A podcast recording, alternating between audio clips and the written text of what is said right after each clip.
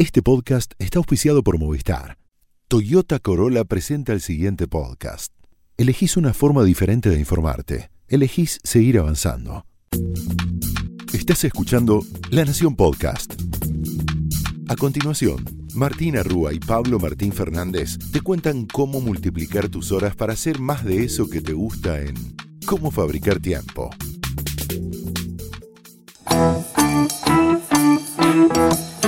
Bienvenidos a Cómo Fabricar Tiempo, donde te prometemos que si invertís estos 20 minutos vas a multiplicar tus horas para hacer más de eso que te gusta. Yo soy Pablo Martín Fernández. Y yo soy Martina Arrúa y en el episodio anterior estuvimos hablando de algo que se llama Digital Wellbeing o bienestar digital y tiene que ver con esto de domar un poco la tecnología, ponerla a jugar a nuestro favor. Vimos cómo las notificaciones pueden jugarnos en contra, pero hoy vamos a ir por el otro lado, por el positivo. Exacto. Te, te puede sonar raro, ¿no? Redes sociales y productividad. Pero no, en realidad estos últimos años vivimos algo de empezar a ver que quizás no nos servían tanto las redes sociales pero la verdad que tiene un montón de cosas positivas y en este capítulo te vamos a contar qué tienen de positivos y en, realidad también cómo usarlas, ¿no? Con nuestra experiencia, pero también con todo lo que leímos en los últimos años. ¿Cómo podemos usar, Martu, las redes como herramientas productivas? Está bueno esto que decís que estamos acostumbrados a ver a las redes como una pérdida de tiempo. De hecho, la mayoría de las notas que estamos viendo y hasta escribiendo nosotros en los medios tienen que ver con cómo a veces perdemos el tiempo con las historias de Instagram, cómo nos enganchamos en, las peleas en Twitter, en, Facebook. Pero lo cierto es que bien tratadas o aprendidas o estudiadas, las redes sociales pueden ser una herramienta de productividad. Y eso es lo que vamos a tratar en este episodio cómo hacer que las redes sociales sean tu herramienta productiva cuando entres a Internet. Cada red, Pablo, tiene sus características distintas. Eh, pero ¿para qué sí nos sirven? ¿no? Ya vimos que nos hacen perder el tiempo, pero también nos sirven. Por ejemplo, para conocer la actualidad. Cada vez más personas usan las redes sociales para eh, informarse. Informarse sí. Se está moviendo mucho lo que es el público de medios tradicionales hacia medios digitales para informarse y las redes sociales son una de las más elegidas para hacerlo.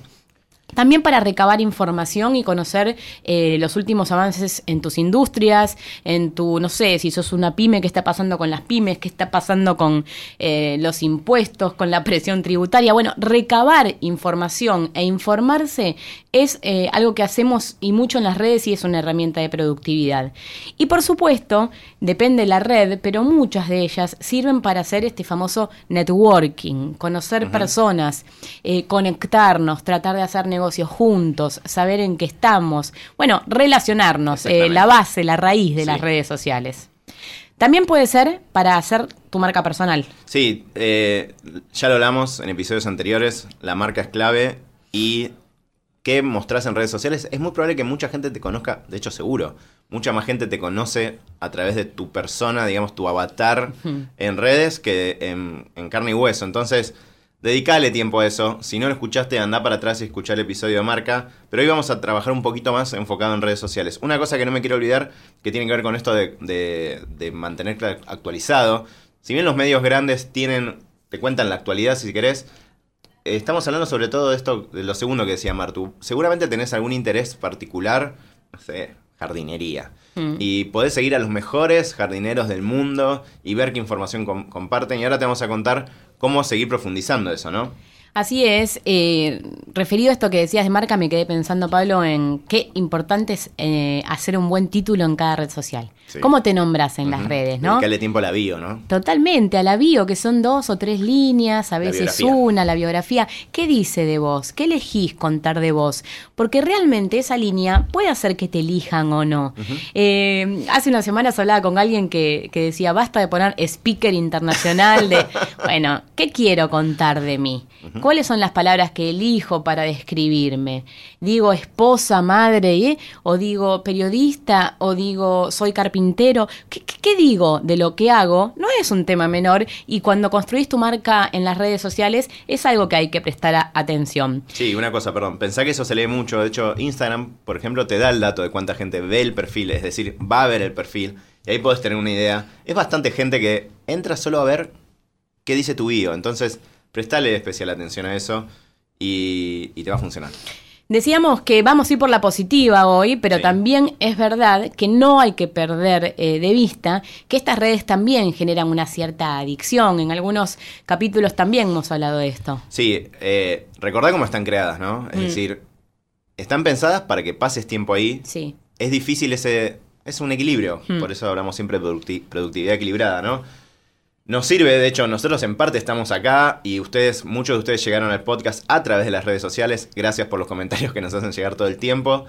Pero hay que saber decir basta, como con un montón de otras cosas que nos gustan, ¿no? Entonces, están eh, desarrolladas para que nos quedemos ahí, porque en realidad venden publicidad, entonces ne- necesitan que estemos ahí. eh, y hay que aprender a domarlas. Lo bueno es que últimamente, como dijimos en episodios anteriores, hay mucho de eh, detallecitos que en la configuración podés ir tocando para que te sirva cada vez más. Hoy vamos a ver red por red qué podés hacer. Así es, vamos a algunos eh, tips generales para ellas. Hay etiquetas de uso y de mejores usos y de construcción.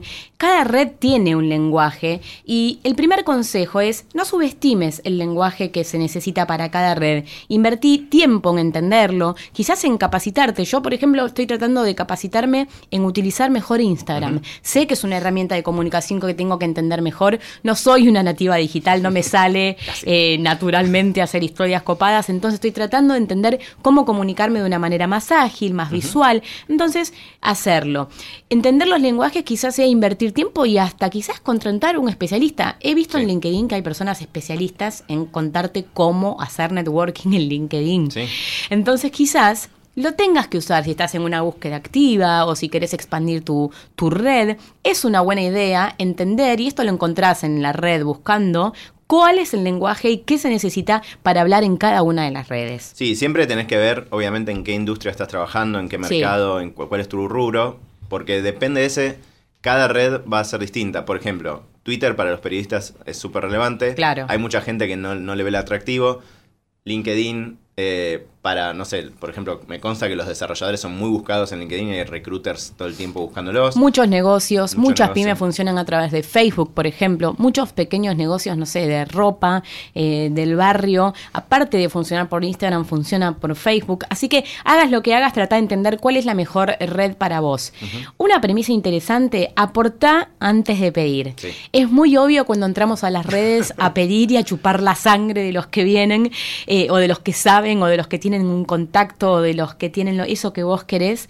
No es una buena idea pedir eh, y atacar con el, hola, qué lindo lo que haces, te quería pedir, hola, estuve leyendo tu perfil y te quiero decir lo que hago yo. Es muy obvio, además. Es muy obvio y no construye relación a largo plazo. Y también algo interesante que siempre te contamos de la manera de armar productividad equilibrada es armar comunidad a largo plazo. ¿Y cómo se hace? Aportando valor antes de pedir. Entonces, cuando entres a las redes, pensá, ¿qué tenés vos para aportar? ¿Cómo estoy construyendo acá comunidad? Para luego, después, animarte a empezar a pedirle cosas a la comunidad. Sí, siempre eh, esto es clave, ¿no? Que no sea todo chivo tampoco, ¿no? Si haces algo que está buenísimo, eh, comentalo, comunicalo, pero no puede ser que si, no sé, vamos a Twitter, mandás 10 tweets por día, 8 sean sobre eso, no, al contrario, debería ser uno sobre eso, dos sobre eso, y el resto tendría que ser algo que aporte a la comunidad que te sigue, porque no te siguen para ver tus tweets de chivo sobre un tema X o, o de publicitarios, sino sobre qué le aportás. Supongamos que trabajás en tecnología, Claro.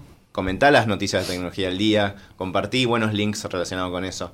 Esto es clave, no tenés que generar contenido vos solamente. Es clave cómo curás el contenido de terceros también. Totalmente, y algo que se me vino en la cabeza y quizás a vos que estás escuchando del otro lado también es para, yo no tengo todo el día para hablar en las redes, no puedo estar eh, dicien- viendo qué voy a decir en Twitter, en Facebook, en Instagram. Bueno, hay aplicaciones Sí. para que vos uses y puedas replicar contenidos en las distintas redes. Sí, otros tips generales son, uno es ese, ¿qué puedes usar? Buffer, ya hablamos acá, buffer, buffer con doble F, para decirlo mal y pronto. Eh, te permite que mandes a distintas redes a la vez, ¿sí? Entonces lo podés armar, por ejemplo, el lunes y dejar toda la semana armada. Funciona muy bien. Después está Hootsuite y hay otras más. Bueno, en Twitter está TweetDeck, pero Buffer te sirve para todas. Después, o- dos, dos o tres cosas importantes.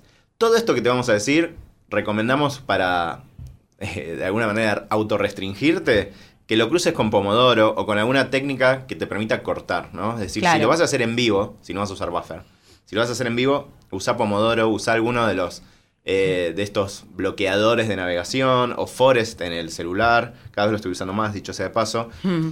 Siempre que lo cruces con tu marca, ¿no? Es decir, eh, ¿esto aporta a mi marca? Pensá que lo que esté ahí te va a seguir posiblemente toda la vida o hasta que esa red social siga viva. Entonces, fíjate si te, le suma valor también a largo plazo.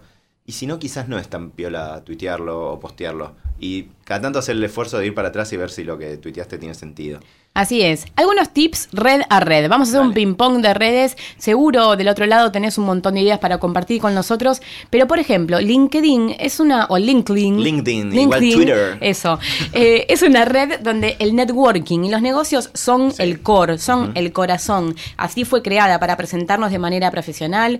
Eh, cuando la empezamos a usar, subimos nuestro currículum. Después empezamos a entender que era mucho más que eso, que tiene que ver con ver eh, qué están haciendo los demás en la industria. Y no solo con buscar trabajo. Eh, trabajo, yo estoy ahí hace años y no es que esté buscando, sino que quiero saber qué hacen mis colegas, quiero poder mostrar mi marca, siempre pensando, como te decíamos, de aportar valor antes de pedir algo. Y ojo, porque en esta red pasa mucho que las personas se suben a pedir cosas, a vender su producto antes de aportar, y esto no es bien recibido por la red. No, es clave, es, es una red que es bastante transaccional, pero mm. tampoco te pases de rosca. O sea, sí, es verdad que la mayoría de los que estamos o están ahí están en algo relacionado con lo laboral. No es que uno va a buscar amigos a LinkedIn necesariamente, pero no te pases de rosca, ¿sí? Eh, y algo que hay que tener en cuenta es que es un muy buen lugar, después les vamos a contar un poquito más, para publicar contenido también. Sobre todo si trabajas en algo relacionado con negocios, hay, hay una comunidad que le interesa leer por ahí, ¿sí? Así como hay blogs, está Medium, etcétera, LinkedIn sirve también para eso. Twitter no puedo ser objetiva porque es mi favorita. Y creo que, bueno, me debe ser una, un vicio del nicho, porque los periodistas estamos ahí metidos y encontramos mucha riqueza. Pero no solo los periodistas, son muchas las profesiones. Y lo que tiene Twitter es que podés seguir a los referentes de lo que haces de todo el mundo. Y eso creo que ninguna otra red te lo da de esa manera. Quizás LinkedIn también, pero realmente lo que pasa en Twitter, poder ver de primera mano lo que se le pasa por la cabeza a Stephen King, lo que se le pasa por la cabeza a Obama, lo que se le pasa por la cabeza a Elon Musk en tiempo real, es valiosísimo, es emocionante. Entonces, Vos sabés quiénes son los referentes de lo que vos haces. Entonces lo que tenés que hacer es buscarlos y no solo a ellos, sino algo muy rico es mirar a quiénes siguen ellos, porque se te amplifica y muchísimo tu red de referentes. ¿A quién sigue Elon Musk? Seguramente sigue a gente que a mí me interesa. ¿A quién sigue ese capo de diseño que a vos te interesa? Seguramente te va a aportar contenidos y lugares que no habías pensado en mirar y que te va a ampliar tu red de contactos. Sí, acá es muy importante lo que hablábamos antes, compartí contenido que no sea tuyo, retuiteá, citá. Y tiene dos funciones que están buenas y que son nuevas. En realidad, tanto Twitter como Facebook y como Instagram al principio era aparece arriba lo más nuevo, ¿no? Eso ya no es más así en ninguna de las tres. ¿sí? Aparece lo que el algoritmo de cada una entiende que es lo que más te va a interesar. Bueno, lo bueno es que Twitter también tiene la opción de desactivarlo. Sí. ¿sí? Podés ir a la configuración, depende del celular y de dónde estés, eh, lo podés desactivar de una manera diferente. Y para muchos que añoramos eso de que nos aparecía lo, último arriba, se puede hacer. Y también puedes desactivar algunas recomendaciones que te hace. O sea, lo puedes dejar casi como era hace unos años. Esa es una cosa.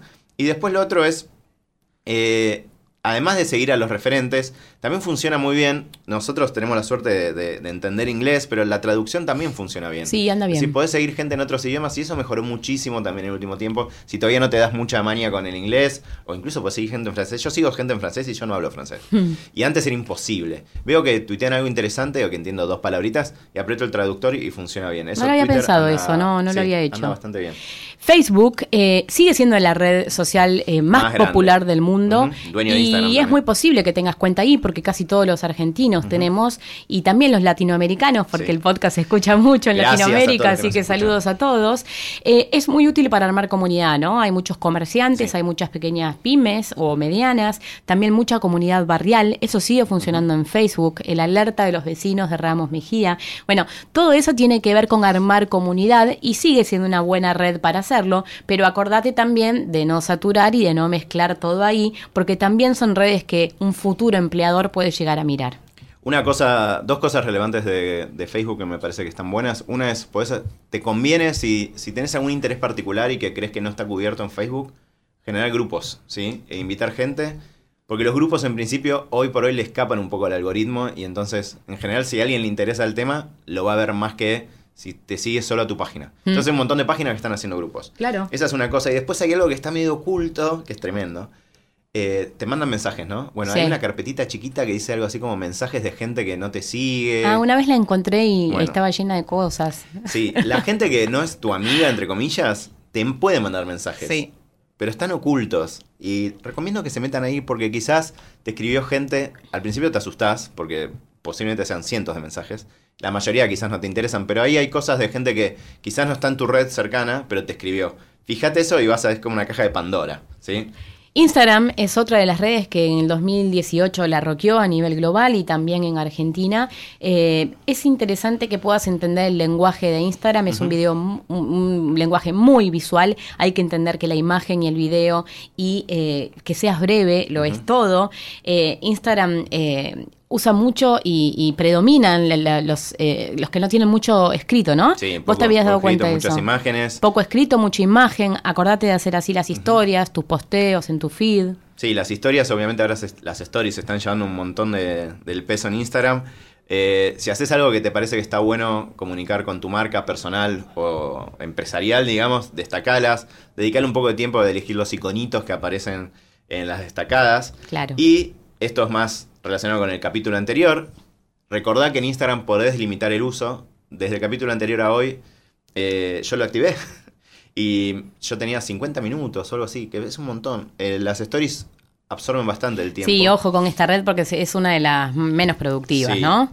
Te limita y tenés la opción de limitar el uso. No todos lo tienen, no sé, no sé cómo, cómo habilita a quién sí, a quién no. Hmm. Eh, y lo puse en 10 minutos. Y a los 10 minutos de que, que estás en Instagram te aparece como un- una ventanita que te dice, ya pasaron esos 10 minutos, ¿qué quieres hacer? WhatsApp está creciendo mucho en lo que es productividad laboral. De hecho, eh, creó ya el WhatsApp para empresas, Para empresas. una herramienta específica de la red que ya saben que tiene eh, mucho, mucho uso a nivel global. WhatsApp lo entendió y armó una herramienta para que te puedas comunicar de manera laboral.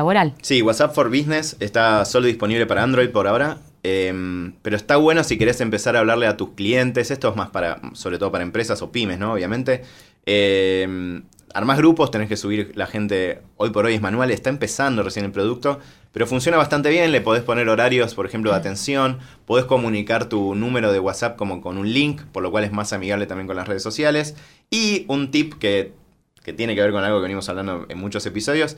Recordá que también en tu WhatsApp puedes armar un grupo para hablar con vos solo. Lo vamos a explicar. Cortito, es así. Sumá en tu grupo a un amigo muy cercano o a tu pareja. eh, solo con ustedes dos. Y después lo echás, digamos. Lo hablas antes para que no se enojen. Y hablas así con un soliloquio, hablas con Claro, vos mismo dentro de WhatsApp. Vos solo, entonces es, Es una buena. buena manera de tener los pendientes siempre ahí arriba. Es como el automail, el mail que uno se envía a sí mismo, pero en WhatsApp. Es una manera muy fácil, yo lo uso. Hablamos con un experto en pensar a las redes sociales. Él es Leo Piccioli. Él fue gerente durante mucho tiempo de Staples, una compañía eh, también global que nació en la Argentina como OfficeNet. Eh, Leo decidió hace dos o tres años ir al mundo solista, al mundo freelance y dedicarse a ayudar a compañías y a ejecutivos a trabajar su liderazgo. Trabaja muchísimo en LinkedIn, Leo, y nos cuenta cómo lo hace. Lo primero que pensé cuando tenía que construir mi marca en las redes sociales fue una palabra que me cuesta un montón, pero que es tan importante, que es el foco. Yo sabía que no podía ser muy exitoso en todas las redes sociales que, que hay. Tenía que elegir, tenía que dejar de lado otras. Entonces pensé primero en mi público. Mi público era básicamente gente de recursos humanos y de marketing de empresas. Y dije, ¿dónde los encuentro más fácil? Y en ese momento LinkedIn estaba creciendo todavía eh, no, no, de hecho sigue no siendo tan ubicuo como otras plataformas, pero claramente hay mucha más gente de mi target que, que- que en otros lugares. Entonces decidí empezar a poner toda mi energía ahí adentro y yo estoy convencido de que la forma de, de hacer marketing es dando valores, regalando valores, esforzándote por dar eh, algo de valor a los demás, porque los demás cuando reciben algo asumen que hay más detrás, asumen que si le diste eso gratis, lo otro que, o sea, podrías pagar por obtener algo mucho más valioso. Eh, y eso fue lo que me pasó, empecé hace dos años y medio a publicar artículos semanales, que de verdad fue mucho esfuerzo, 15 o 20 horas por semana para cada artículo, fue muy interesante, publiqué un libro a partir de eso, interactué con toda la gente que podía, pero siempre tratando de ayudar, siempre generoso y dando dando una mano, hice un curso de buscar trabajo a partir de mucha gente que me pedía como consejos sobre cómo hacerlo. Eh, y la verdad que fue genial. Finalmente, en diciembre del 2018 me dieron una, gratificación, un, premio, digamos, que es, me nombraron Top Voice de Latinoamérica. Y que creo que básicamente la, la clave fueron esas dos cosas, foco y valor. Ahora mi próximo paso es, voy a ver si me animo a darle rosca a Instagram, pero ahí no, no soy tengo un poquito más de miedo. Bien, lo de Leo es súper interesante. Eh, recomendamos que lo sigan también. Están todas las redes, obviamente. Sí, sí, hay creado comunidades de miles y miles de personas. Sus videos tienen miles de reproducciones. ¿El libro lo editó él mismo? Exactamente, no. La verdad es que entendió cómo usar cada red social. Claramente. Eh, queremos cerrar con para qué no debemos usar las redes sociales. Queremos que esto también tiene que ver con, con el bienestar que hablamos siempre, de no hablar solo de producción, producción, producción, sino de bienestar. Trata de no chusmear, de no perder el tiempo, no engancharte en, discusiones que no llevan a ningún lado. Es difícil porque uno se tienta. Pero es raro que vos puedas resolver un problema con un ida y vuelta en Twitter, por ejemplo. Claro, y es una trampa porque uno dice, este lo sigo para ver en qué anda, o lo sigo en modo irónico, o lo sigo para ver cómo agrede. Definitivamente esto no hace bien a tu productividad y tampoco a tu bienestar en general. Seguí personas que te hagan ser más productivo, que te hagan bien y no tanto para agredir, chusmear o mirar un poquito de costado. Y el último consejo es no compartas cosas que eh, no van con vos ni siquiera para reírte, porque de alguna manera lo estás amplificando y hay alguien que se va a quedar pensando en eso como, ah, mira qué interesante, aunque vos lo compartas como bardeándolo, criticándolo.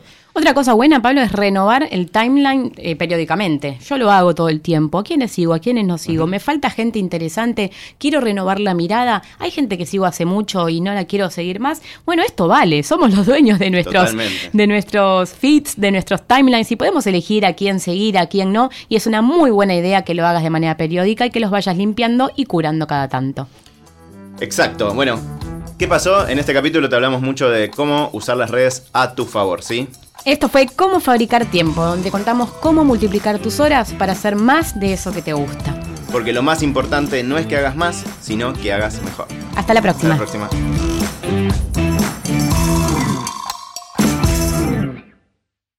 Esto fue Cómo fabricar tiempo un podcast exclusivo de La Nación. Escucha todos los programas de La Nación Podcast en www.lanacion.com.ar. Suscríbete para no perderte ningún episodio. Estamos en Spotify, Apple Podcast, Google Podcast y en tu reproductor de podcast favorito. Seguí escuchando La Nación Podcast.